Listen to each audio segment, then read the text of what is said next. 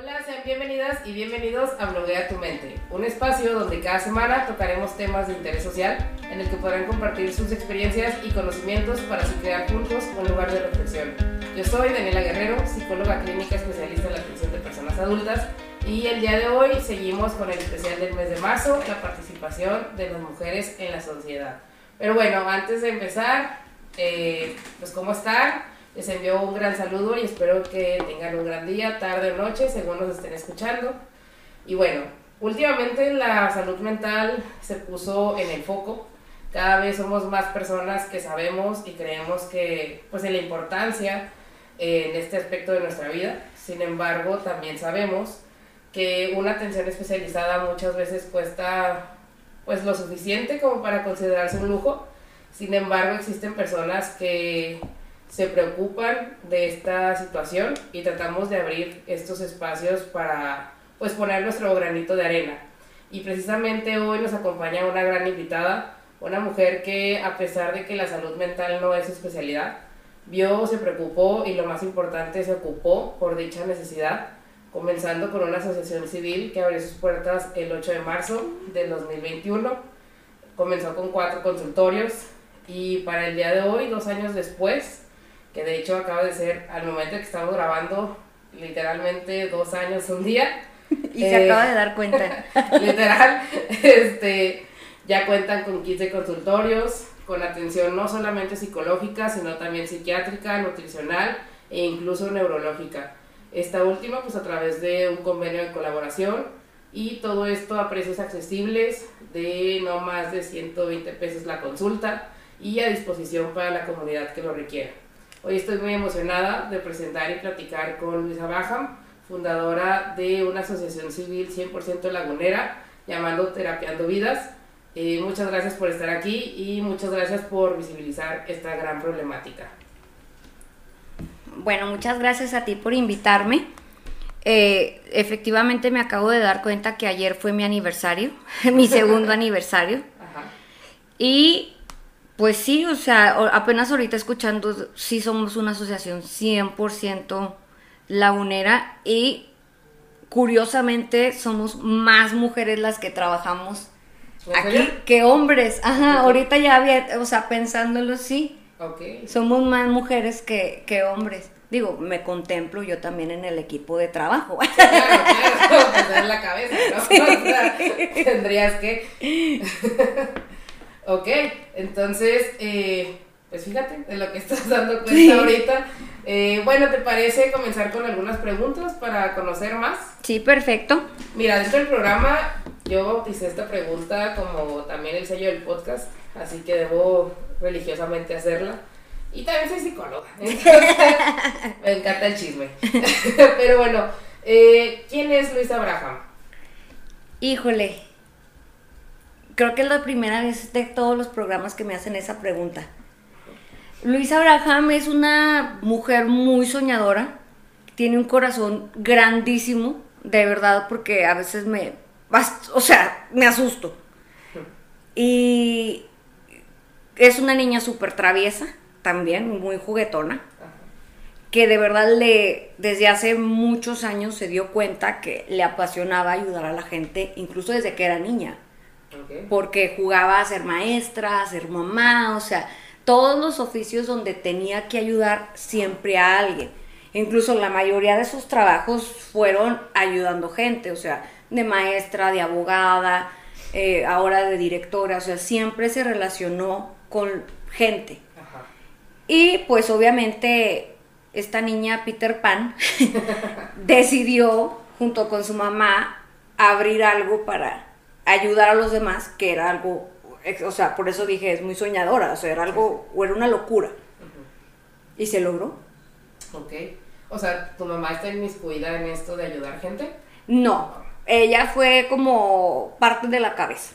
Ah, ok, como que empujó del plan, a ajá. esta niña soñadora sí. a, a alcanzar lo que quería. Sí. Ok, muy bien. Nosotros ya habíamos tenido una plática, pues, un par de, aparte de horas, mm. de algunos días antes. Que ni se nos da plática. Exacto, donde pues me compartiste, pues, esta parte de tu profesión como abogado. Yo vengo de una familia de abogados también. Y entiendo que aunque sí es una materia pues humanista, 100%, eh, también es muy diferente, por ejemplo, a la psicología, que la psicología es un poquito también más... Eh, pues sí, más enfocada, más libre y más enfocada a otras cosas que, que están muy relacionadas, pero como que el derecho también es como muy cuadrado, ¿no? Sí. Este, hasta cierto punto. seguir reglas y las leyes y toda esta parte. Pero con esta formación, ¿cómo llegas a la decisión de apostar a la salud mental? Fíjate que cuando yo era abogada, bueno, sigo siendo abogada, pero más bien cuando ejercía como abogada, me dedicaba a derecho penal. Me encantaba la malandreada, como le decía. Eh, pero era más que nada porque penal es una materia donde estás muy al contacto con la gente, o sea, con la mamá de los reos, con la esposa, con el reo, o sea, y luego ganas una libertad y, ves cómo le cambia la cara a la persona, o sea, e, era lo único que me gustaba y me apasionaba. Los juicios orales me, fascinaban. Nunca me gustó otra materia. O sea, ni civil, eh, a todos les tenía un apodo, de hecho. O sea, civil decía los quitaplanchas, o sea, laboral, o sea, jamás. A mí era lo que me llenaba penal. Sí. Y siempre estuve en terapia porque siempre fui una niña muy rebelde. O sea, siempre fui un desmadre. Entonces, como que la terapia ya era parte de mi vida. O sea, de hecho, hasta me sentía raro cuando no iba a terapia. Entonces, eh, un día estaba en una clínica, de, en un centro de rehabilitación, y me toca que veo con más frecuencia a gente más joven, o sea, ya veo a niñas de 13 años que ya consumen cristal, con dos hijos, o sea, ya veía situaciones que decía, ¿cómo es posible que está pasando esto? Y que a mí sí me está tocando verlo, o sea, no me lo están platicando. Entonces, eh, salí un programa de radio y me acordaba que la gente pues me, me escribía y tal, ¿no? Y pues si no eran temas de adicciones, pues yo siempre decía, oiga, pues busque un psicólogo, etcétera, ¿no? Y un día me dice una señora de que, oiga, no mames, yo gano 8 mil pesos y tengo tres hijos, o sea, ¿con qué pago yo un psicólogo? Y yo dije, ah, chis, o sea, me estaba dando cuenta que los beneficios que yo tenía no todos los podían tener ni estaba al alcance de todos. Cuando me pongo a investigar, en ese momento yo estaba en una certificación de suicidología y tanatología.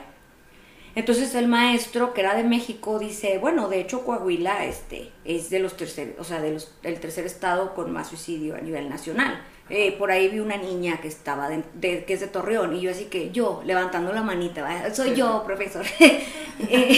y, lo vea de que, ah, o sea, pues ahí en tu ciudad pasa mucho eso, ¿va? Así como que qué bueno que estás estudiando la certificación, vas a tener mucho jale. Sí.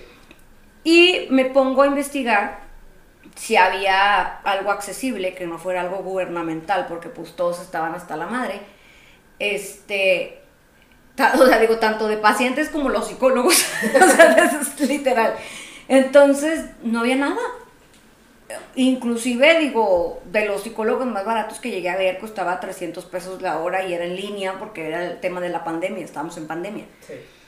Entonces yo dije, bueno, yo quiero ayudar a la gente, pero ayudar a la gente no te da de comer, no soy psicóloga, para ayudar a la gente, este, no puedo abrir una fundación porque pues mi papá no es Carlos Slim. Eh, y entonces dije, ¿cómo puedo ayudar a la gente? O sea, tengo estas herramientas, pero ¿cómo le puedo decir a la gente que la puedo ayudar?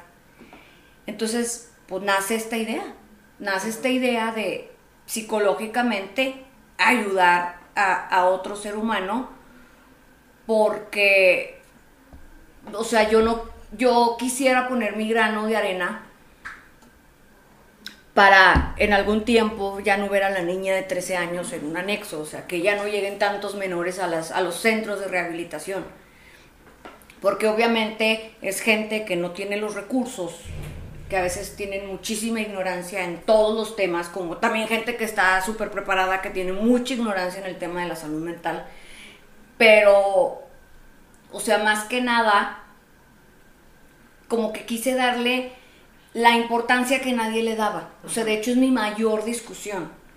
Y por eso damos un plan completo, o sea, por eso hay psiquiatra, por eso hay neurólogo, porque como platicábamos, o sea, hay doctores que son unos pendejos, que se hicieron en la época del manicomio, que dan pastillas y medicamentos que ya ni existen, que ya ni funcionan, y o sea, gracias a la necesidad que existe, pues nos tuvimos que ir evolucionando en cuanto a dar el, el plan completo para, o sea, como también la nutrición. Sí, claro. Porque, o sea, dices, o sea, la salud mental. Pero también está la salud física, o sea, y todo es parte de todo. Si no estás bien mentalmente, no vas a estar físicamente, y viceversa. Pero también dices, oye, pero no estoy mentalmente bien porque tengo X enfermedad. Bueno, ¿y quién te dijo? Ah, no, pues X doctor. ¿Y qué te puso? ¿Qué examen o qué? No, me hizo unas preguntas. Y, ah, ya tiene esquizofrenia. Y le dan tratamiento de esquizofrenia. Sí. Y resulta que tenía una depresión con ansiedad. Entonces, por eso, digo, yo ya, yo ya soy muy metiche. O sea, ya como doctora soy más metiche, porque si estoy, o sea, me doy cuenta de todo y me entero de todo y trato de, pues, dar lo mejor de mí para resolverlo.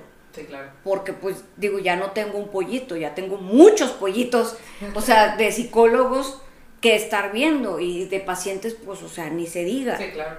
Pero yo lo que siempre trato de hacer es que a cada ser humano decirle que si no están bien mentalmente, no van a estar bien físicamente, siempre va a haber, o sea, el cuerpo cuando no habla, o sea, más bien, cuando no se habla, el cuerpo habla. Ajá. Y es cuando salen todas las enfermedades del mundo. Que de hecho hasta lo podemos ver, ¿no? O sea, todo lo tenemos como en la variante nerviosa. Anorexia nerviosa, eh, ¿cómo se llama? Gastritis nerviosa, colitis nerviosa, muchas enfermedades de la piel, o sea, entonces es algo muy importante y pues la verdad es que sí, nadie se había puesto como en esta parte, ¿no? O sea, uno a lo mejor como psicólogo, psicóloga es como, pues es lo que hago para comer, o sea, al final de cuentas, ¿no? Entonces empiezas a crear como, ah, sí, pues tu consultorio, pero pues el consultorio es para, eh, porque es a lo que me dedico, ¿verdad? Exacto. Y a veces lo pensamos también en la parte de es mi trabajo y pues... Y he estudiado tanto. He estudiado, pues mi tengo que sacarlo de la maestría, o sea, entonces esta parte que ya cuando llegan como estos apoyos, a lo mejor nosotros como que, ah, pero esto no me da tanto, ¿qué hago? O a lo mejor lo hacemos desde nuestra trinchera, ¿verdad? O sea, el hecho de, bueno, pues sí, te bajo el precio, todo, pero no es conocido. O sea, hasta que nos llega es como, bueno, pues no te cobro, pero me tiene que llegar, no lo ofrezco. Exacto. O sea, yo no voy preguntando si puedes o no puedes. Pues, Si yo sé que no puedes, pues te lo ofrezco, pero yo no, la neta es que yo no pregunto. O sea, y creo que muchos de nosotros, o sea, del ámbito, es esta parte de, bueno, veo que hay una necesidad y apoyo, ¿verdad? Pero si yo no me entero, pues no puedo apoyar. Y además, o sea, no existe, o bueno, no es que no exista, pero a lo mejor no se había abierto esta posibilidad que tú estás abriendo. O sea, el hecho de que aquí está, o sea, aquí puedes venir y poder tener una atención sin tener que estar buscando y tocando puertas afuera. Entonces, pues la verdad es que eso es muy, muy padre de tu parte. Y bueno, esta pregunta viene después, pero eh, con este comentario eh, también, pues no es, o sea, la comunidad de psicólogos a veces es muy Tóxica. Yo no me considero, pero sí es muy tóxica, la neta.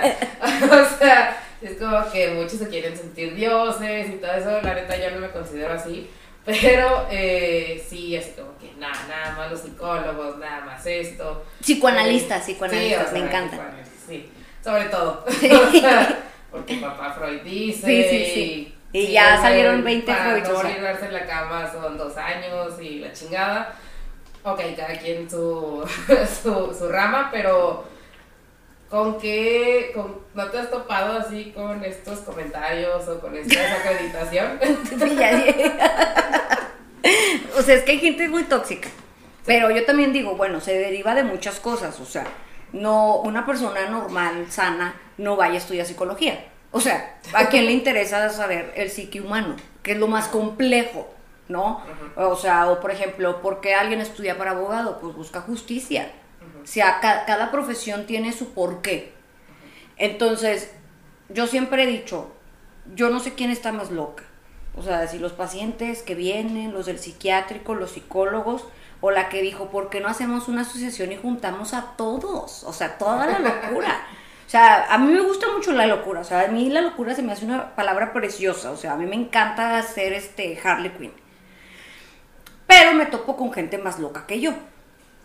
y no más loca, sino que tiene diferentes ideales, diferentes creencias, está bien. O sea, la verdad es que hay gente que, digo, la semana pasada me estaba arreglando las uñas y la chava de al lado se me quedaba viendo.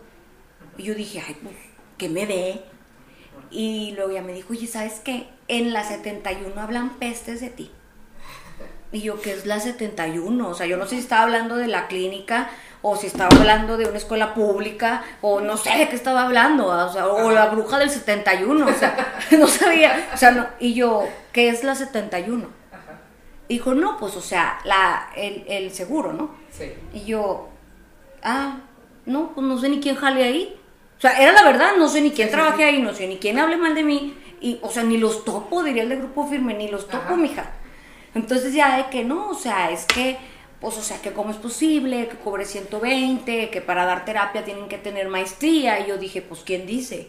Porque la ley no dice eso, en primera. En segunda, ¿quién fija los precios? O sea, no hay un tabulador a nivel nacional donde te diga, esto vas a cobrar por consulta. Cada quien cobra con consulta, la verdad, lo que se le pega la gana conforme a tus conocimientos o a lo mejor porque te crees este más chingón que los demás, este pues cobras mil pesos la consulta, ¿va? Y obviamente pues también la demanda de pacientes pues te puede hacer este modificar el, precio de consulta. Pero, o sea, digo, todos los psicólogos que me echan, honestamente, digo, a veces siento que tengo más este cursos y diplomados yo que muchos de los que me echan. O sea, ellos se quedaron con su carrera, con su maestría de terapia familiar y de pareja, y se acabó. Y, yo la verdad, pues, o sea, digo, a ver, pues hay, hay personas que te van a, no sé, funcionar con el enfoque cognitivo-conductual, otras gestal, otras sistémica, otras son de terapia breve, o sea, y a lo mejor te lo enseñan vagamente o ampliamente en la carrera, pero no lo estudian como tal. Entonces yo digo, bueno, yo sí me metí a todos los cursos porque necesitaba conocer, necesitaba tener herramientas porque estaba en un mundo completamente desconocido y yo sigo siendo abogada. O sea, yo vengo de procedimientos, de procesos, de ley. Entonces yo dije, yo tengo que saber todo. Y fue cuando me he puesto a estudiar. Y hay veces que veo comentarios o que la gente me manda los, los screenshots de grupos de Facebook donde cual me tienen bloqueada. Este, me da risa o sea, me da mucha risa este, de cómo gente tan capacitada y estudiada se metan con una pobre niña de 29 años que tiene una asociación que ni los hace en el mundo. O sea, es lo que me da mucha risa, o sea, dije, qué ironía, porque están estudiando una carrera que es humanitaria. O sea, siempre vas a estar con otro ser humano. Y no apoyan a otro ser humano. O sea, no dar una plática y no cobrar no es apoyar a la sociedad. O sea, la verdad, no dar, bueno, es que lo único que pueden hacer es dar pláticas, o sea, porque otras cosas gratis no lo hacen. O sea, es una carrera que cada quien ve para su beneficio. O sea, es una profesión más bien. Sí, sí. Entonces, pues no hay algo como altruista. En realidad, ¿no? O sea, realmente no conozco, o sea, tal vez como en la cuestión como decías, ¿no? O sea, lo más barato, pues 3, 350, o sea que a lo mejor, pues si una persona no puede solventar esos gastos. O sea, o sea semanalmente son 1.200 pesos al mes. Si ganas 8.000 te quedan 6.800 pesos. ¿Cuánto vas a pagar de renta? ¿Qué vas a comer? O sea, 1.200 pesos puede ser un mandado. De dos semanas, tres.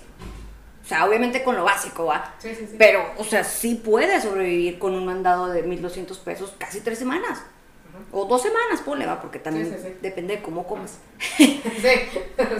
Pero, o sea, de, comer a ver cómo estoy, pues yo creo que primero voy a comer, ¿va? Sí, o sea, pirámide de Maslow. Ajá. Básicamente. O sea, eh, porque a veces este, me, me dicen, oye, eh, sobre todo cuando me mandan gente de las escuelas, de que, ¿por qué no ha venido? Eh, ¿Por qué no ha ido fulanita? O sea, está en la escuela y tú no sabes, menos yo, va. O sea, que soy asociación que te brinda un servicio que tiene que pagar el, el paciente, o sea, ni siquiera tú como, como institución. Entonces, de que, pero, o sea, porque ustedes no saben. No sé, o sea, no es mi alumna, es mi paciente. Es que debería de ser este semanal porque pues ella tiene X problemas y Y. Por eso, o sea, tú como institución, ¿por qué no te encargas de tener la asistencia de los pacientes que me estás mandando, ¿verdad? Sobre todo si son este tan problemáticos como ellos dicen, ¿verdad? Sí, sí. Pero también este o sea, resulta que fulanita no está viniendo porque se fue con sultanita, o sea, con la tía, porque la mamá no aparecía, entonces vive a media hora de la escuela, pues obviamente si no va a la escuela no va a ir a terapia, y si no está bien en su casa, no va a venir a terapia.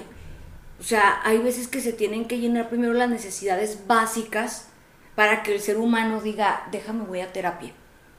Porque si fulanita no ha comido y no ha ido a la escuela, pues, o sea, como que ¿por qué se va a venir a terapia? O sea, hay que también entender las necesidades y las condiciones de cada persona. Sobre todo si ya sabes que necesita un proceso terapéutico. Sí. Además, como, bueno, todavía la salud mental sí se está viendo más, pero también sigue siendo un tabú en muchas ocasiones. O sea, es algo con lo que se pelea siempre, ¿no? O sea, realmente, pues digo, yo trabajo en Lerdo y pues me toca cubrir muchas rancherías y muchos ejidos y todo esto. Y claro que también hay gente que dice, pues yo no necesito, ¿verdad? Sigue siendo para locos. Y claro que no lo ven como una necesidad. O sea, no es comer. o sea, para nadie, pero tampoco hay una necesidad real. O sea, la gente no lo ve como, como real. Incluso, por ejemplo, ayer, eh, así ayer, iba en el Uber y luego este, íbamos platicando.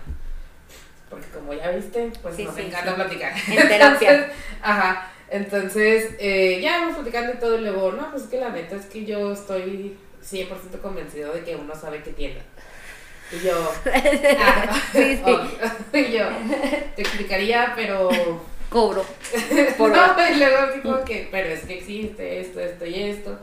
Eh, pues las tres estructuras mentales, bla, bla, bla. y luego, eh, o sea, sí, pero al final de cuentas, pues sabes de dónde viene y sabes que, y yo, mira, sigue con tu idea, no te vas a cambiar en un viaje de 20 minutos, o sea... Sigue siendo Uber. Ajá, o sea, el hecho de, pues bueno, o sea, pues es lo que, lo que tú crees. Pero entonces no, o sea, vuelves a lo mismo, no hay una necesidad, o sea, mucha gente pues no lo ve como esta necesidad, o sea, ¿por qué? Porque sigue siendo como, pues es que es para locos. Y en realidad, pues no, o sea, no es para locos, pero pues así está en el común denominador, o sea, todavía existe como esta eh, barrera de, no, porque, ignorancia. Porque no. Eh, la otra vez estaba en, ah, no, este, cuando estaba trabajando en Juárez, también una señora iba al Zumba ahí en, en el centro comunitario y luego me dice, ay no, pero ella salía a las 10 de Zumba y luego, ah, espérame, este, póngamela a las 10.20 y luego yo, si sales de aquí, del salón, pues nomás entras y luego, ay, es que van a ver. Y yo. Ah, las de la clase. Sí, las de la clase. Yo, ¿y qué tiene? O sea, literalmente se subía a su camioneta, le daba la vuelta a la manzana y regresaba. Y es como, ¿y qué tiene? O sea, ¿qué tiene que te vea? O sea, si te está robando, vergüenza robar y que te agarren. No, hay, gente que le da, o sea, le da más vergüenza al psicólogo que robar, o, sea, o que drogarse. Sí, sí, o sea, y es como, pues, ¿qué tiene? O sea, pues es lo que estás haciendo es para tu bien, no para el bien colectivo. o sea, sí, comunitario. cambio, pero pero a la gente seguramente no le importa si vas al psicólogo o no vas. O sea, es algo que no los dejas sin comer. O sea, puedes hacerlo. Pero hay mucha gente que tampoco se lo permite, o sea, que tampoco lo ve como esta necesidad, no es algo prioritario. Lo que pasa es que tú y yo lo vemos normal porque ha sido parte de nuestra vida, ¿sí? Pero el 90% de la población es demasiada la ignorancia. Y no estoy hablando este, de clases sociales, para nada sino no, no. no, o sea, lo tengo que especificar porque luego me empiezan a echar. Este, sino que o sea, nunca ha sido, no se ha dado en su sistema familiar el ir a terapia. Por eso se siguen reproduciendo con los mismos patrones y el, los mismos males. O sea, yo digo, los mismos hechizos. O sea, a mí me tocó, me ha, o sea, me ha tocado escuchar en, en mi familia, que es grande, de que, oye, pero yo para qué voy al psicólogo si ya sé qué hacer. Y yo les digo, ¿y por qué no lo haces? No, o sea, sí sé qué hacer por eso, pero no lo haces. O sea, saber qué hacer es no te vas a ir a meter con otra vieja porque estás casado. O sea, eso es saber qué hacer. Pero hacen todo lo contrario. Entonces yo les digo, mira, o sea, la terapia sirve o el psicólogo sirve, o sea, porque todavía viven en esta idea de lo que era, o sea, ni hay psiquiátricos. O sea, yo digo, o sea, no, no tenemos ni psiquiátricos, o sea, dejen de amenazar a los niños que los van a mandar a lo que ni hay, bueno fuera que existiera uno, ¿va? Se necesita. Sí, o sea, es demasiada la demanda de pacientes. Pero regresando al tema, o sea, yo todavía escucho este tipo de no estoy loco. O sea, es que nadie está diciendo que estás loco, simplemente la terapia te va a ayudar para tener nuevas herramientas para que aprendas a resolver el día a día. Pero me ha tocado cuando doy este, los talleres a las empresas que la gente no sabe ni qué, ni qué son las emociones. Por eso yo siempre empiezo con el tema, ¿qué son las emociones? Porque es eight, eh, así me sentí, eh, colorado, colorado. ¿Y qué es colorado? O sea, ¿qué es ey? O sea, ¿qué es ey moviendo la cabeza? ¿Sabes cómo? O sea, ¿qué es eso? O sea, yo no sé qué es eso. Entonces, o sea, les empiezo a enseñar las emociones porque no, o sea, la gente ni siquiera sabe cuáles son las emociones universales. O sea, llegan personas que pues me sentí así, así como, o sea, sí, o sea, sí me entiende, pues no, no lo entiendo. O sea, no adivino mentes ni todavía ni sentir. Entonces, pero esa educación ni siquiera se da en la escuela, ni siquiera se da en la casa. Entonces te digo, por eso, ¿cómo van a ver normal ir a hablar de sus emociones? Si ni siquiera las conocen? O sea, es un tema que ni les pasa por la cabeza. Y cuando les introduces esto a su vida, porque yo he visto los cambios, o sea, cuando llegas a su vida y les abres la puerta de, miren, estas son las emociones, esto es la salud mental, esto es una terapia grupal, e, esto es, este, ya saben cómo expresarse, ya saben qué pueden sentir. Entonces, ahora díganme qué tienen, ¿sabes? Pero ya les puse las bases principales. Entonces ya es cuando puede una persona, o sea, de verdad yo he visto los cambios hasta, la forma de sentarse, de cómo hablan, porque ya tienen conocimiento de algo.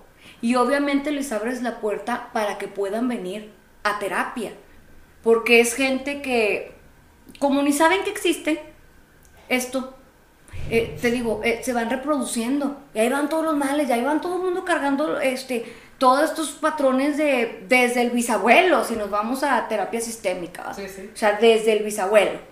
Entonces, tienes al bisabuelo ya representado por el o, tataranieto. y, y, eso ya se vuelve a pasar de generación en generación en generación. O sea, es más, se va agregando. Sí, nadie lo rompe. Nadie, porque es lo normal. Como yo veo muchas familias que es normal que se droguen, o sea, ah, ya recayó fulano o sea, mi familia nadie dice, ay, oye, andas consumiendo crico. Ah, está bien.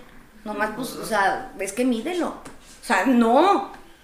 No es normal, ni siquiera, o sea, creo que, no creo que mi mamá conozca la mota. O sea, y en familias es lo más normal del mundo. O sea, hay gente que, ay, trae la malilla porque ya lleva tres días sin consumir. ¿Cómo? Entonces, o sea, lamentablemente, nuestro país o nuestra región, porque inclusive, o sea, vamos a hablar de aquí, de la laguna, hay mucha pobreza. Sí. Y lamentablemente las escuelas, y lo he platicado y, ha sido mi pelea también con muchas escuelas, la normal ya ni existe. Ya no podemos tener esas normas como maestros. Y te lo digo yo que fui maestra de inglés seis años. O sea, no te tienes que ir adaptando a la sociedad. Entonces están este tipo de maestras que no pueden con el niño que mueve el pie, que está parado. Bueno, pues ya todo el mundo tiene TDA, ¿va? Sí. Y a todo el mundo quieren medicar. Yo siempre digo, pues que se mediquen las maestras para que tengan paciencia, porque ya no están capacitadas para las nuevas generaciones. Porque, o sea, ya qué haces con las nuevas generaciones? O vamos a drogar a todas las generaciones, o sea, entonces dices, si la maestra ya, o sea, no puede con los alumnos, ¿tú crees que le van a dar una clase de salud mental? Pues no. Si lo que quieren es ya que entren los alumnos, digo, hay sus excepciones, sí las hay, pero una en un millón. ¿Y, y, cuántas escuelas tenemos de gobierno? O sea, existen muchas aquí en la laguna, más que en otros estados. O sea, sí se le da prioridad a la educación, pero también dices, ¿a qué costo? ¿O qué tipo de educación estás dando?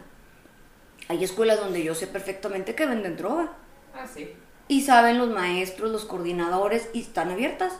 O sea, si una escuela donde se supone que vas a, o sea, puedes cambiar a un delincuente, a un ser humano, o sea, funcional, que consigue un trabajo, pues lo estás haciendo ya delincuente desde ahí. Entonces, o sea, puedo hablar de la salud mental, ni hablamos, o sea, si desde ahí ya se rompe todo el esquema. Y obviamente es una persona que va a llegar a su casa y va a llegar al mismo sistema. Entonces, pues hace cuenta que se empeora todo. Sí. o sea, es por eso digo, el mal se va reproduciendo. Ajá. Y también esta parte, ¿no? O sea, realmente para qué sirven las drogas? Alcohol, tabaco, etcétera.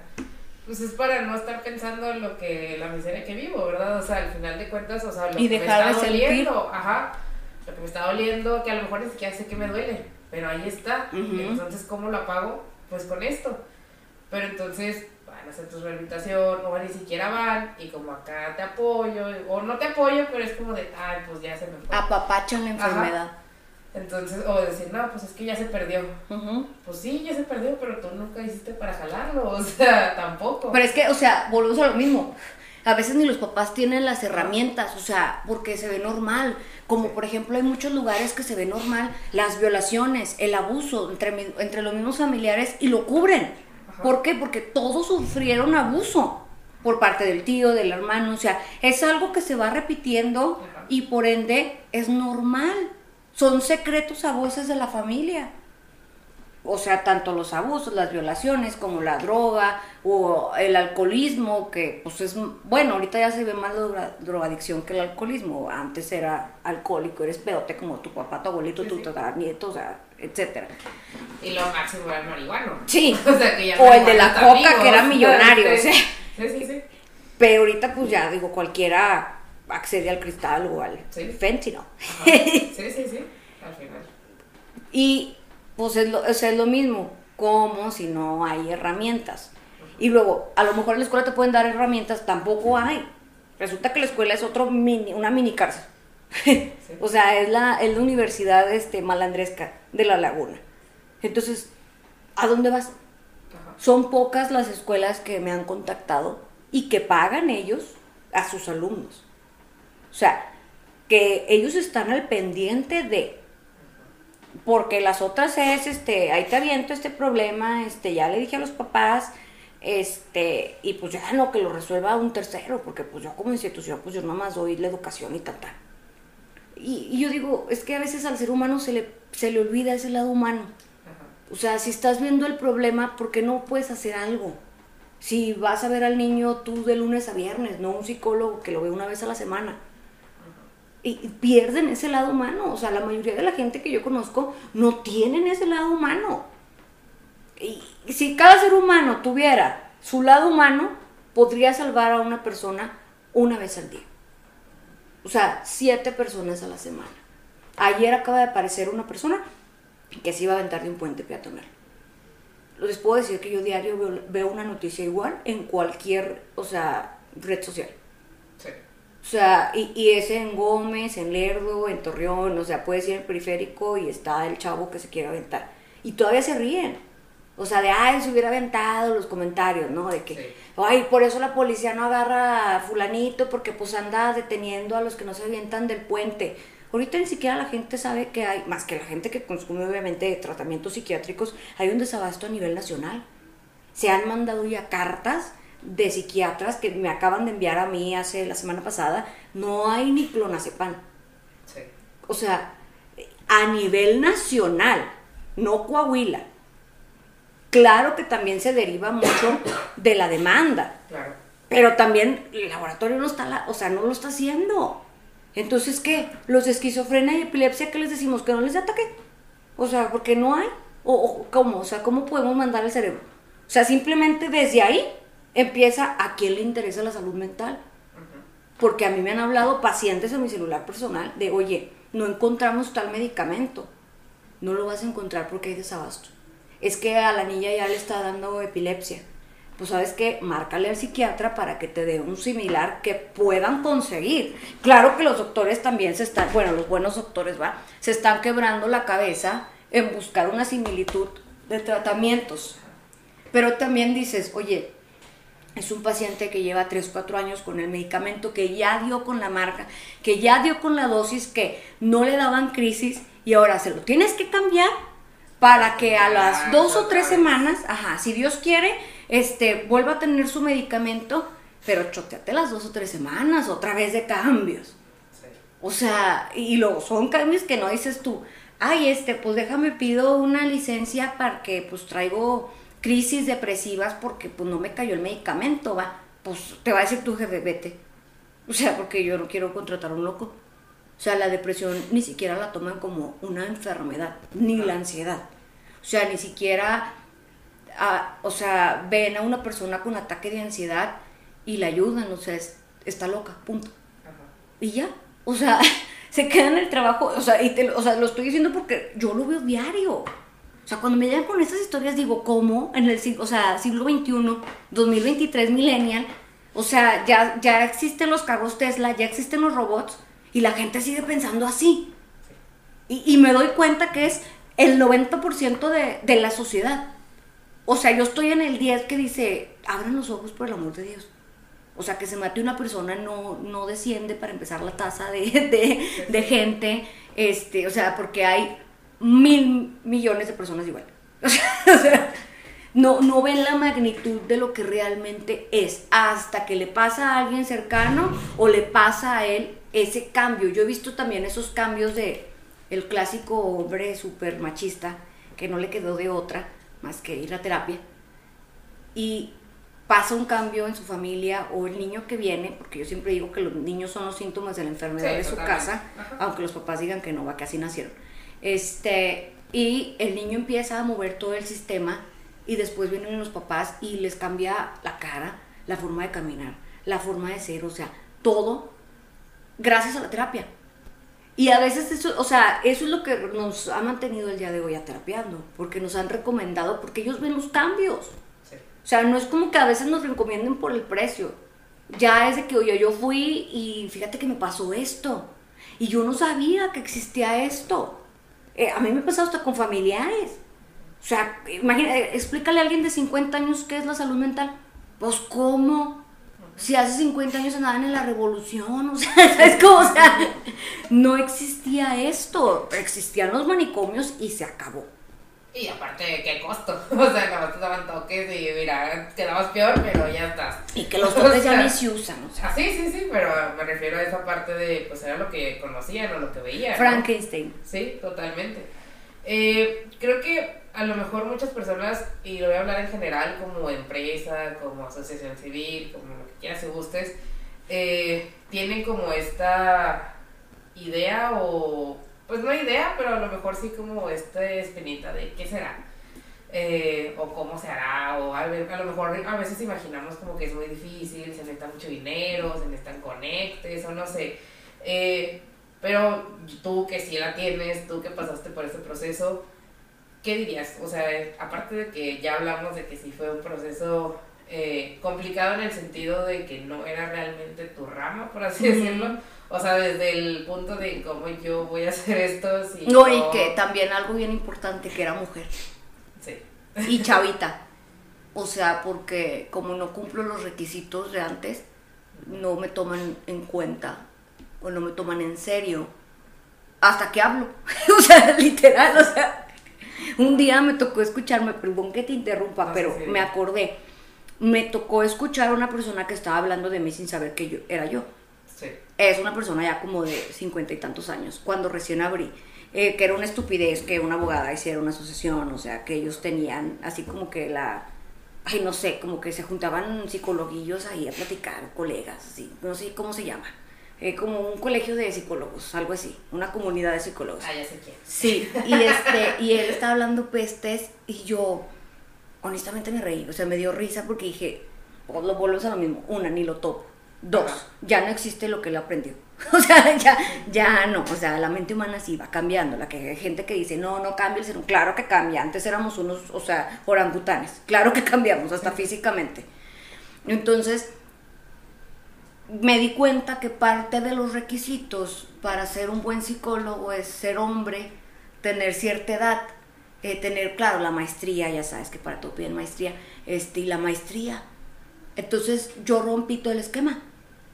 Y como rompí el esquema, pues no soy bien vista. O sea, y ya digo, es algo que a mí me dio risa, porque yo diría, ah, qué padre que alguien haga esto porque yo no lo hago. O sea, porque realmente estoy haciendo lo que nadie hace. Y pues eso obviamente le pica a mucha gente y le molesta. Ahora, conforme a tu pregunta, o sea, yo sí me dirían eh, hace dos años, oye, Luisa, te vas a enfrentar a esto, no le entraba. o sea, no le hubiera entrado. Literal, no. no, o sea, yo hubiera dicho, no hay forma. O sea, no, mejor así me quedo en mi zona de confort y, y prefiero un sueldo fijo, eh, donde me van a dar vacaciones, eh, me van a dar prestaciones y pues como un horario, ¿no? Como la gente normal.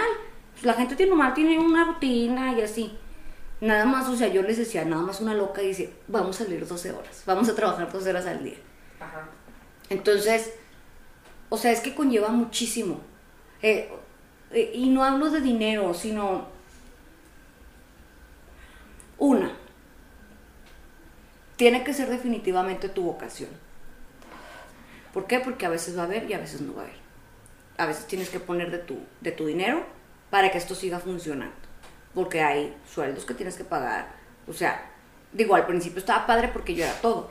Era la recepcionista, la de recursos humanos, administradora, este, psicóloga, limpiador universal, o sea, hacía todo. Tenía cuatro psicólogos, eran cuatro consultorios, entonces era muy light. Abríamos de 9 a 2 y de 4 a 7 en horario de oficina. Obviamente empezó la demanda de pacientes, empezamos a abrir los sábados. Este, me acuerdo que el primer sábado tuvimos tres citas y las tres las cancelaron. Y, pero como era una tras otra, no podíamos irnos. Entonces, o sea, sí, sí.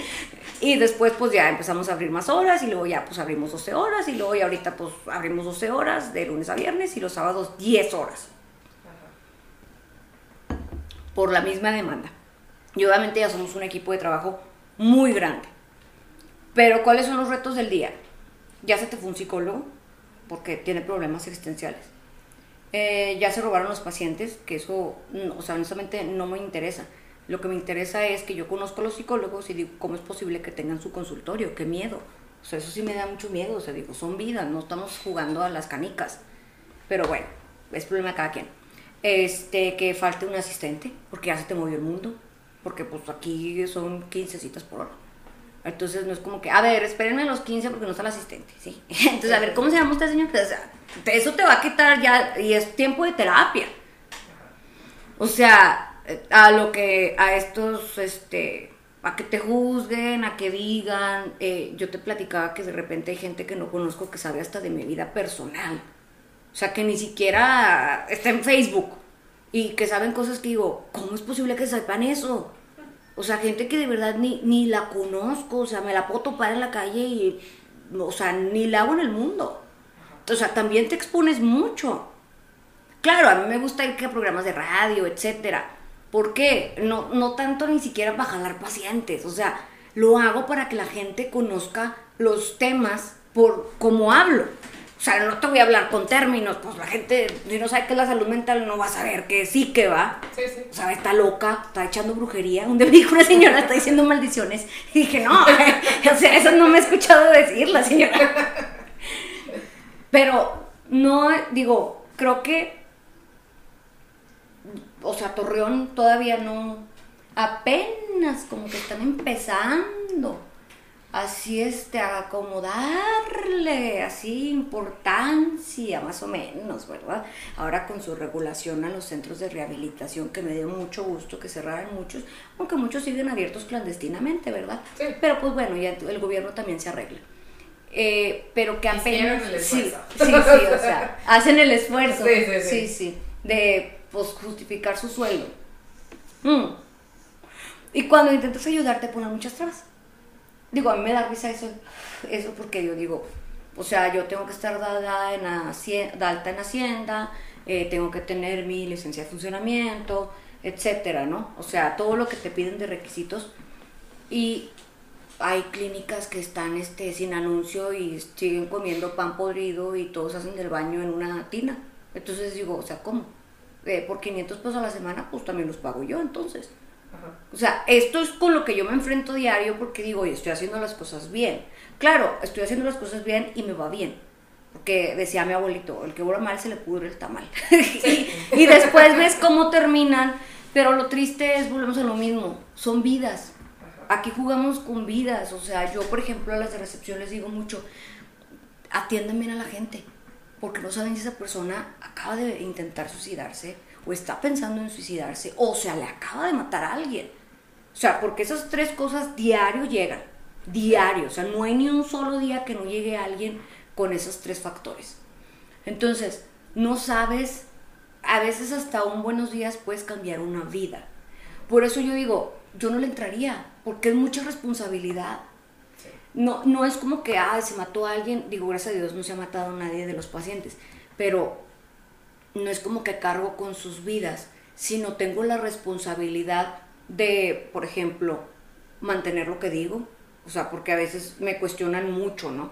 Eh, obviamente seguir estudiando, porque pues no soy psicóloga, no puedo llegar a, a este, darte un diagnóstico, pues no, yo te diría, pues sí estás mal.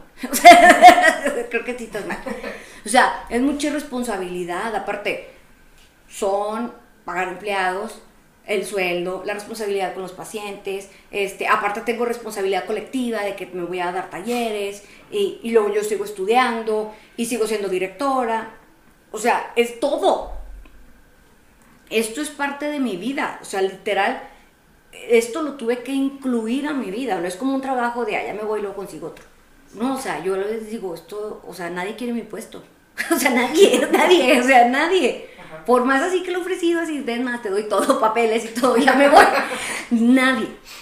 Porque, pues todo el mundo ve la responsabilidad que es. Bueno, alcanza a ver. Sí. Porque yo les digo, oiga, para que ustedes estén sentados donde están, yo ya me tuve que partir la madre. O sea, y todavía tengo que sacar la casta por esto, que lo haría, porque de verdad, o sea, a mí me encanta. A mí Terapiando Vidas me ha dado muchísimas satisfacciones en mi vida.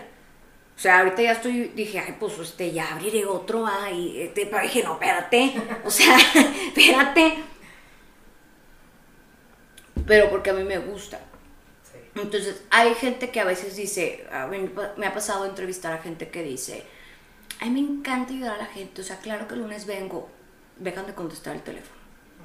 O sea, yo por eso digo, ay, primero que hagan las cosas y luego ya les creo. O sea, porque muy fácil es decirlo y muy difícil es entrarle. Y me da mucha tristeza cuando hago, o sea, me hacen perder mi tiempo en una entrevista para que después ni se presenten ni contesten el teléfono, porque digo, pues se supone que son profesionistas con maestría. O sea, es lo que más risa me da, digo, o sea, está cabrón, está cabrón, o sea, definitivamente la educación no te da educación. No, o sea, eso no se puede comprar no, no funciona de esa manera, lamentablemente. Eh, ¿Qué dirías tú que se requiere como ingrediente principal para comenzar? ¿A tener qué? ¿O a comenzar qué? Eh, como un proyecto como este. O a ayudar, o no sé, como. Pues sí, o poner este granito de arena.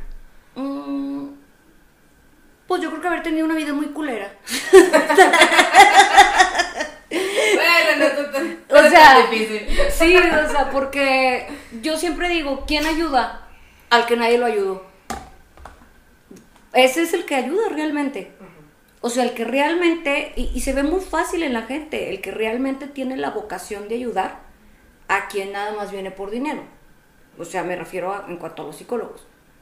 Digo, ya a veces tienes que ver las cosas fríamente como directora. Bueno, porque ya, ya estoy empresaria, ya no soy este, Luisa, o sea, aquí no puedo ser Luisa, si no, pues olvídate, va, sería una locura. Pero realmente, y volvemos al tema del principio, ¿quién estudia psicología? O sea, el sanador. Entonces, o sea, ¿quién se necesita sanar? Pues alguien que tuvo una vida muy culera. Alguien que tuvo situaciones que no había nadie. Yo les digo mucho a la gente, eh, no hay día más bonito para el ser humano que descubrir que está solo. Cuando realmente te, te, das cuenta que en tu vida vas a estar solo siempre y que tú tienes que salir adelante y que tú mismo eres el que se va a meter la pata. O sea, claro, hay gente que te va a acompañar, tu pareja, tu familia, los, los, o sea, tus, tus compañeros de trabajo, tus amigos, pero ellos no son tú. Entonces, cuando ya te das cuenta que estás solo, ya estás del otro lado. Ya no necesitas depender de nadie, y no hablo económicamente, sino emocionalmente. O sea, los, seres humanos obviamente somos codependientes de todo. no somos autosuficientes. Podemos ser independientes, pero no autosuficientes, ¿va? Porque todos necesitamos de todos. Pero la mayoría del problema de la sociedad es que somos codependientes de. O sea, de, es que necesito que me dé dinero y por eso no me separo. Es que necesito que me preste atención mi mamá porque es mi mamá. Y, y, ya es donde pasa este tipo de situaciones, donde se quiebra el, el ser humano. Entonces yo por eso digo, necesitas haber sufrido, porque pues si no tienes experiencia de vida, ¿qué? Pues, ¿Cómo por qué vas a ayudar a la gente? Pues digo, pues abres tu fundación, ¿va? Sí, sí. Como muchas que conocemos. Y pues ahí, este, pues a ver qué pasa. Pero realmente cuando dices, oye, a mí me pasó esto y nadie me ayudó, y yo salí sola y yo viví esto, ahí es cuando cambia, porque regresamos al lado humano regresamos a la empatía de entender, ah, es que esta niña se, quitó, se quiso quitar la vida y la mamá ahorita está súper castrante o acaba de salir del psiquiátrico. La niña está pensando esto, está sintiendo esto, pero también la mamá esto. O sea, esta experiencia de vida es la que te ayuda a decir, ¿saben qué? Voy a hacer algo porque sí está cabrón. Y es la que te mantiene. Porque también, o sea, mantenerte creo que es más difícil que empezar. Ok. ¿Crees que tiene que ver también con, eh, al principio dijiste como esta parte de darte cuenta del privilegio que tenías que otras personas no? ¿Crees que también es parte de...? Pues es que mira, a mí la terapia sí me ha cambiado la visión de la vida, las perspectivas de la vida o las creencias con las que cargaba. Porque entonces pude descubrir quién era Luisa. Porque todo el mundo llegamos y somos lo que nos dijimos, o sea, lo que nos dijeron que teníamos que ser. Sí. Sí. O sea, tú naciste mujer y te vas a casar con un hombre y vas a ser mujer y el color rosa y la Barbie y chalala. Que yo no estoy de acuerdo con ese tipo de crianza ya. Ya ni se usa. O sea, ya, o sea, ya el niño puede tener una Barbie y jugar a la cocina y no pasa nada. O sea, qué bueno que estás haciendo un hombre funcional. O sea, pero cuando yo me doy cuenta que no, no todos tenían acceso a, claro que dije, ay, pues es que no es mi problema, o sea, a mí nomás me invitaron al radio ¿verdad? O sea, porque desde mi comodidad pude haber visto de que, ay, qué gacho, y tan, tan. Pero entonces ya vi la necesidad también en las clínicas o en los centros de rehabilitación. Y decía, bueno, pero también tienen su psicólogo y pues que ellos paguen, ¿verdad? Pues si el papá no le paga, ¿por qué yo voy a ir a pagar a becar a todo mundo? No, no soy Dios tampoco, ni un superhéroe, porque de repente me pongo la capa de superheroína y está cabrón. Entonces ya dije, bueno, ok, voy a ayudar. Yo siempre digo que en la vida de todo hay un costo. O sea, cada decisión que tomes trae un costo. Entonces, a veces tienes que decir qué costo quieres pagar. Yo quise ayudar a la gente. Es un costo muy alto. ¿Por qué? Porque tienes que explicarle a una persona algo que no conoce. Es como llegar a hablar con un coreano, pues no sé coreano. Entonces imagínate, o sea, a señas, o sea, esas señas. Entonces, este, eso fue, está volando, está volando ahorita el champiñón. Ay, no. Este, ¿cuál era la pregunta? Ya se me olvidó. Eh, sí, o sea, por ver el champiñón. Como el champiñón. Eh, pues, ¿cuál es el ingrediente principal eh, para comenzar? Y te decía como que te diste cuenta también de un privilegio que tal vez tú llegaste a tener, que mucha parte de la sociedad no, como el acceso simplemente a la salud mental, ¿verdad? Como ya lo platicamos antes, pues es visto como un lujo, realmente el ir con un psicólogo, no sea con un psiquiatra también Aparte de que está el, el, tema tabú, que ya lo platicamos, pero también el costo. o sea, que vimos que, como diría Lolita Cortés, son varios supers. o sea, el mantener tu tratamiento. ¿Crees que también tiene que ver eso? Sí. Sí, o sea, es que te digo, va todo. O sea, es que, digo, yo he conocido a grandes seres humanos que digo, wow. O sea, quisiera tener ese corazón, que a veces sí lo tengo. Porque es que te nace, o sea, es algo que te nace, es algo que de verdad, o sea, yo conozco gente que a lo mejor son grandiosos psicólogos que tienen 83 mil cursos, este, maestría, doctorado, que son hasta doctores, pero no tienen esa, esa pasión por ayudar o, por compartir sus conocimientos, porque también es, hay gente muy egoísta dentro del texto, o sea, de, bueno, de la vida. O sea, que yo digo, oye, si yo pago un curso, pues no me interesa pasarte la información. A lo mejor tú no tienes para pagar como hace unos años, a lo mejor yo tampoco tenía, ¿no?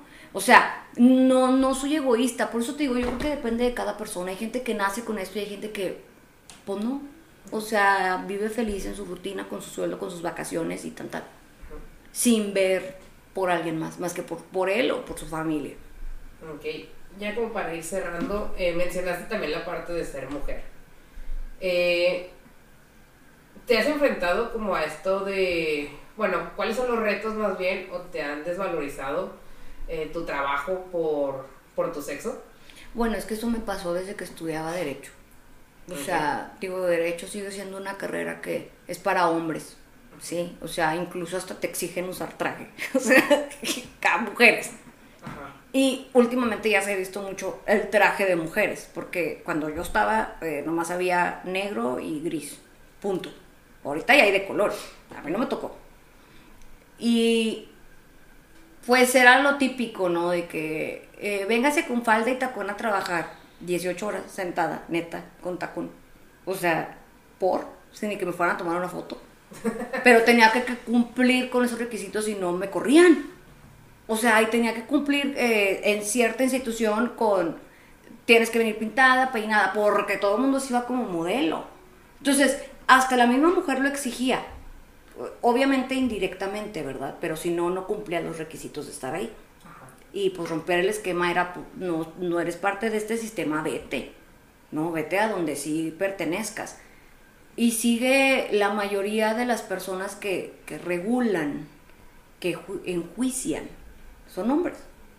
O sea, la mujer, este, digo, si hay cambios, ya ven este, a Olga, que fue ministro y ahorita está con nuestro superpresidente, este, ya se ve más. Pero cuando yo estaba en derecho no se veía. O sea, no, eh, y era algo normal. O sea, de, ¿sabes qué? Eh, fulano hace el trabajo y tú se lo revisas. Y yo terminaba haciendo el trabajo porque fulano no es estúpido. Y a él le pagaban más que a mí. O sea, a ese, ese tipo de tonterías que uno dice, ay, pero son tonterías. Sí, pero ¿por qué se lo están dando un hombre y no a mí? Sí, yo soy la que le tengo que resolver las cosas.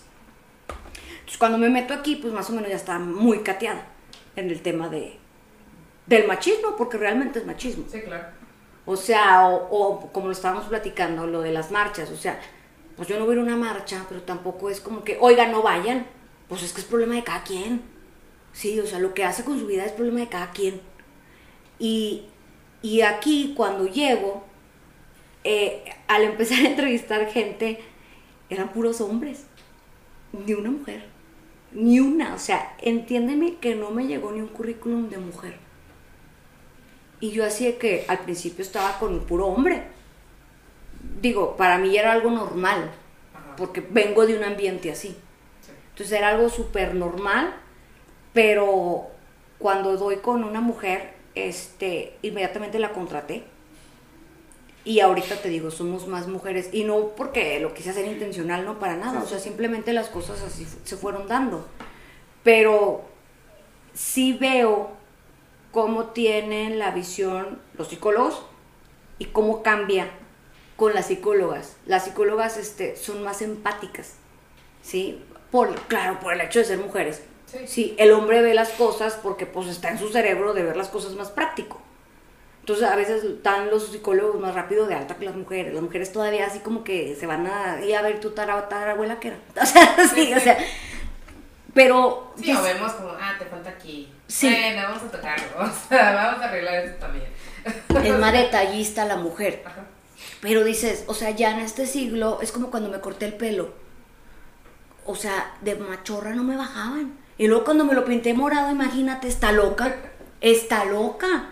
En la supercomisión de asociaciones, pues no, no, no encajaba. Pero pues dije, yo no nací encajar ni que fuera un rompecabezas.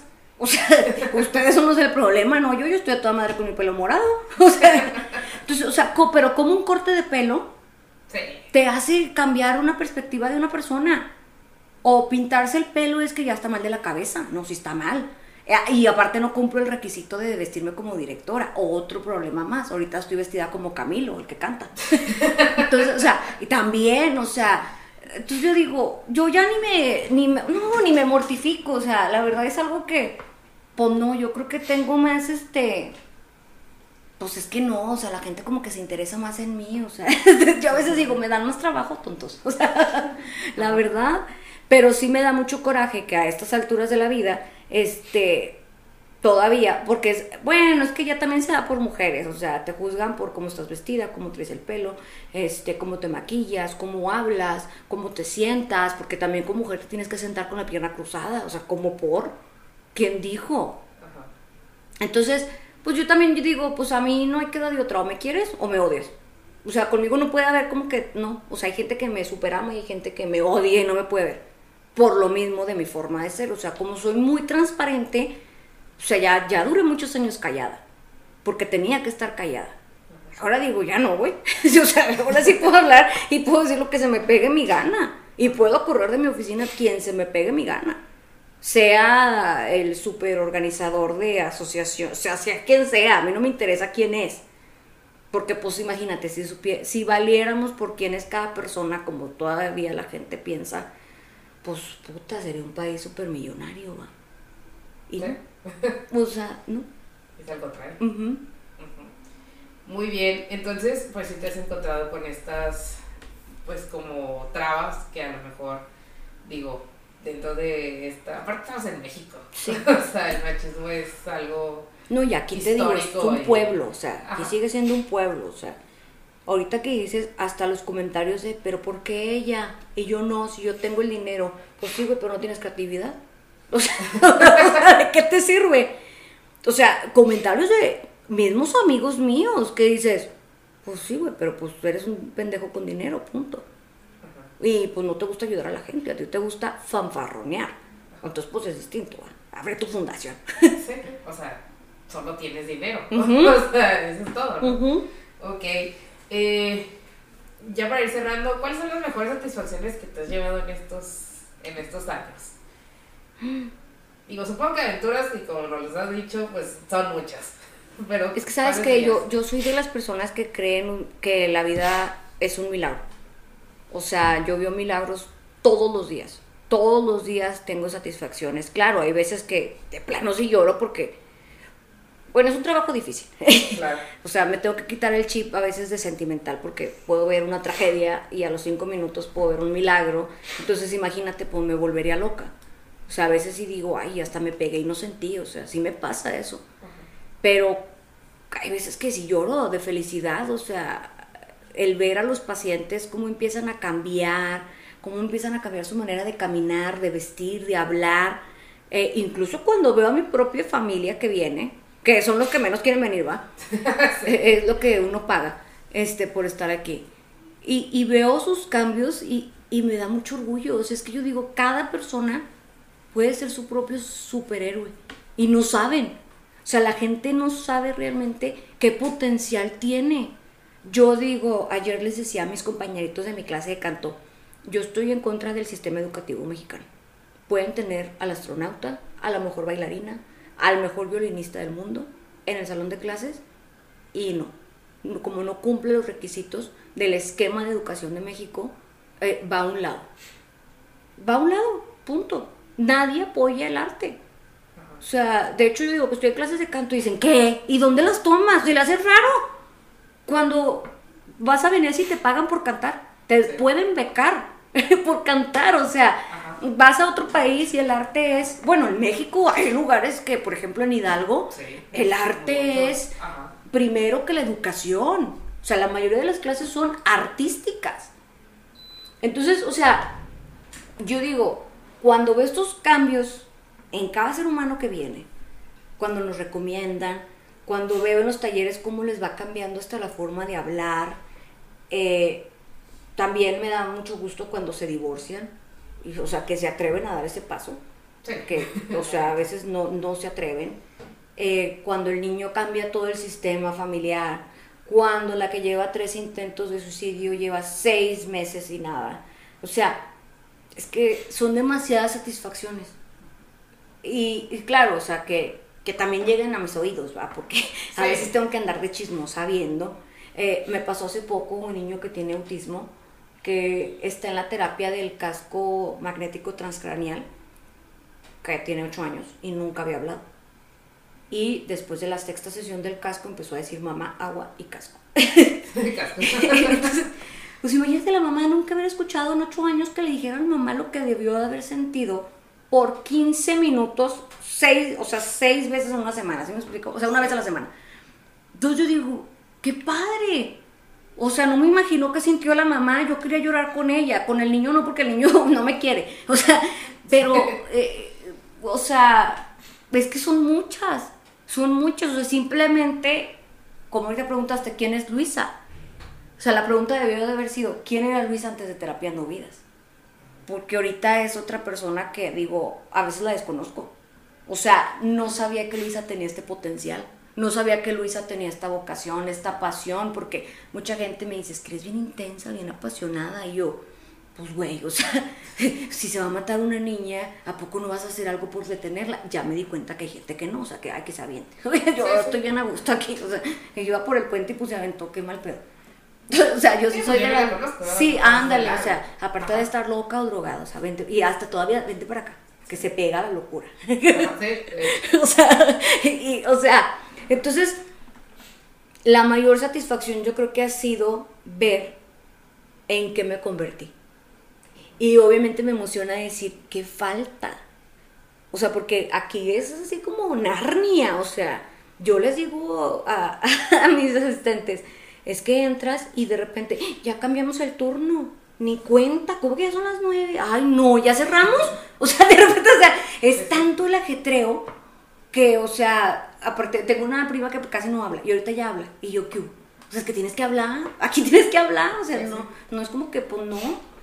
O sea, como que me emociona decir, ¿qué falta? ¿Qué va a pasar después? O sea, ¿qué más me voy a dedicar? ¿Abriré una escuela de artes? o sea, ¿qué sigue? O sea, porque la vida me ha sorprendido de manera, o sea, de que yo digo, definitivamente Dios tiene los planes más chingones para mi vida que los que yo puedo imaginarme.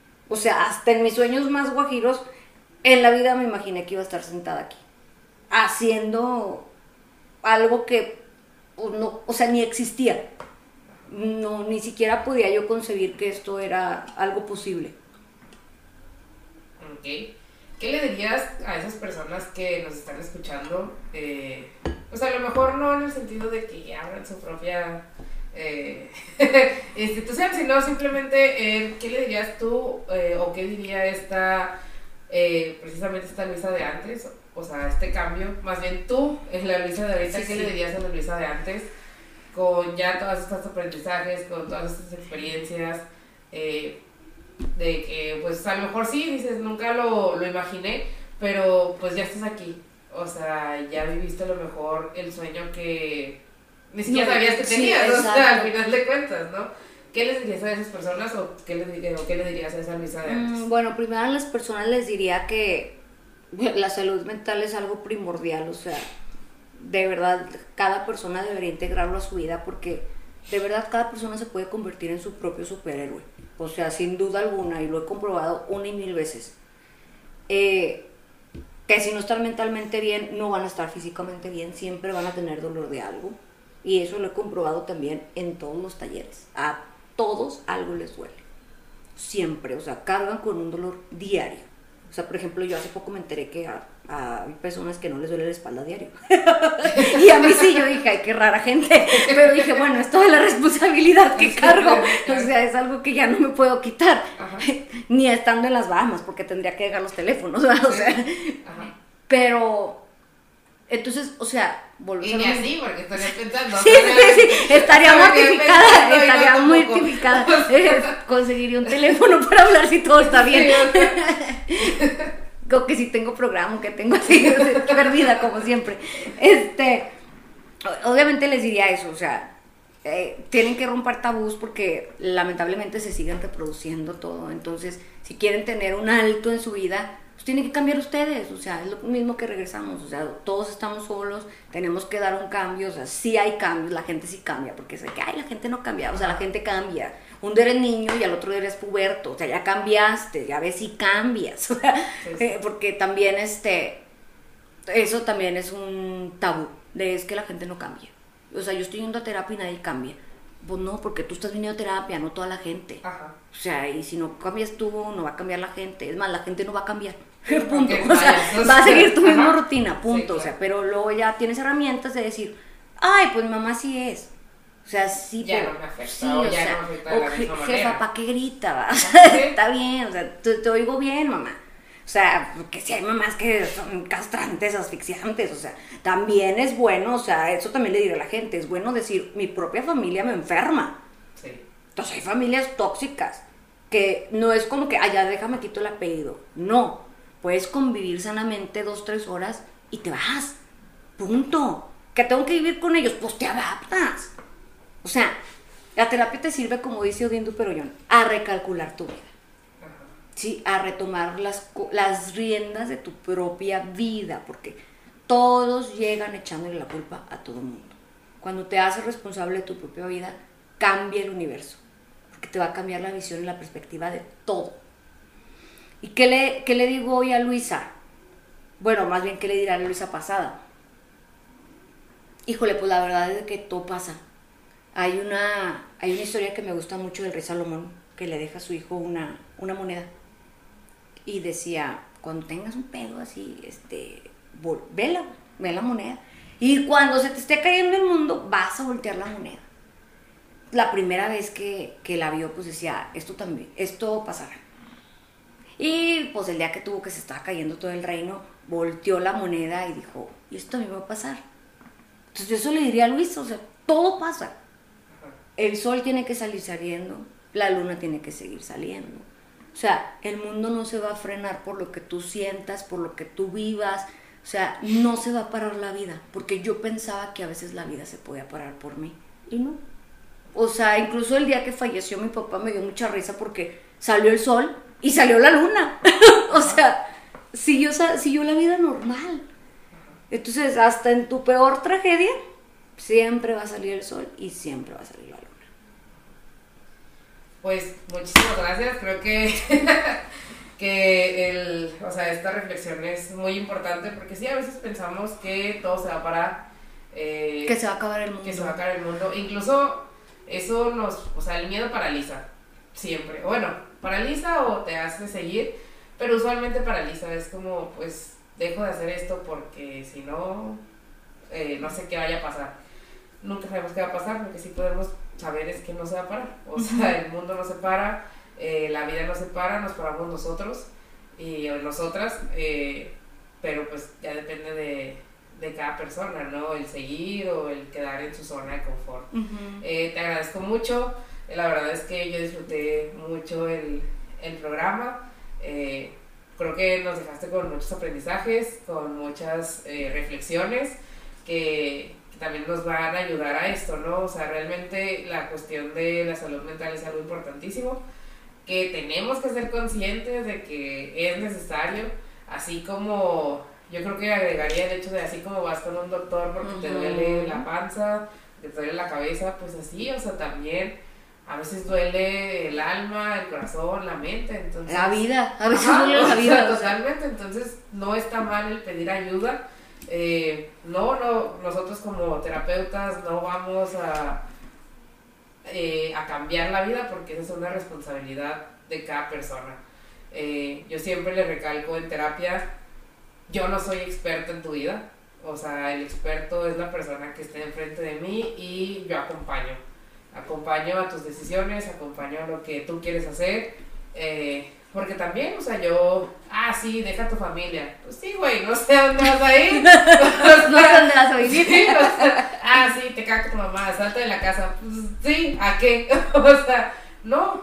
eh, tú eres consciente de, de todo tu entorno, entonces eh, hay algo, yo soy sistémica, eh, y creo que algo muy importante de la sistémica es eso, o sea, no somos nada más una persona, somos Un todo clan. un- sí, o sea, literalmente somos un sistema, o sea, es casa, es familia, es el mismo ambiente y de todo eso tenemos que estar conscientes.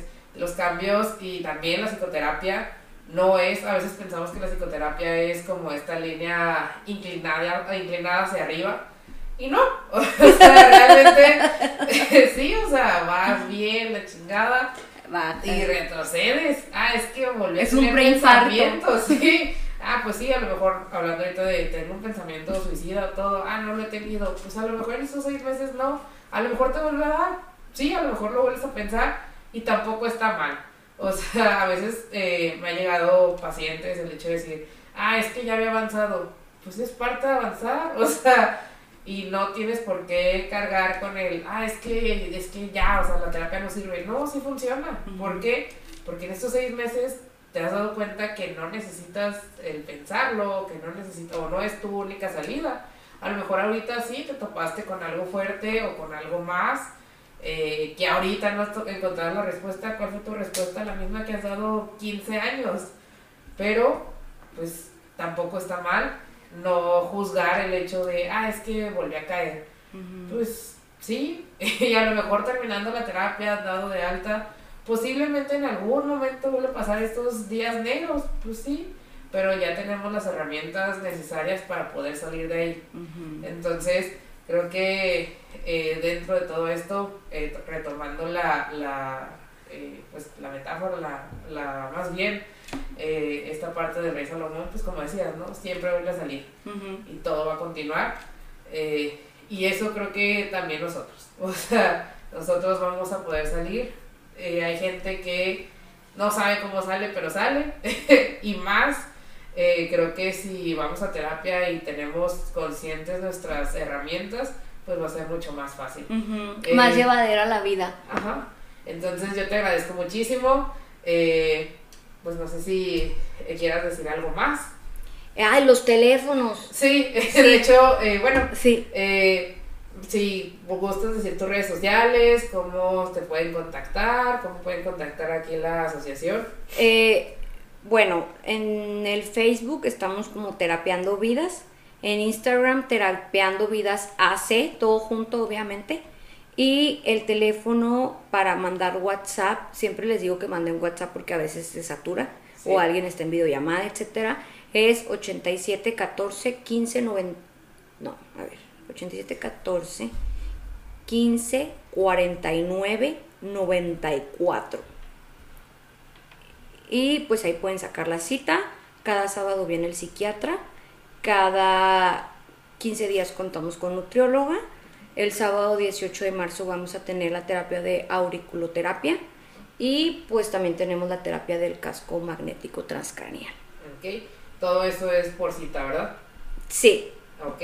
¿Hay algún requisito que tengan que, que lo único que no admitimos es adictos o que vengan actualmente de un centro de rehabilitación. Es lo único que no se recibe. Y niños que no sepan leer o escribir. ¿Ok? Eh, ¿Algún este, documento que tengan que Nada. traer, algo así? Ya es que Nada. en ocasiones, ah, no, sí, de que traiga el INE y así. eso. No, la verdad no. Ok.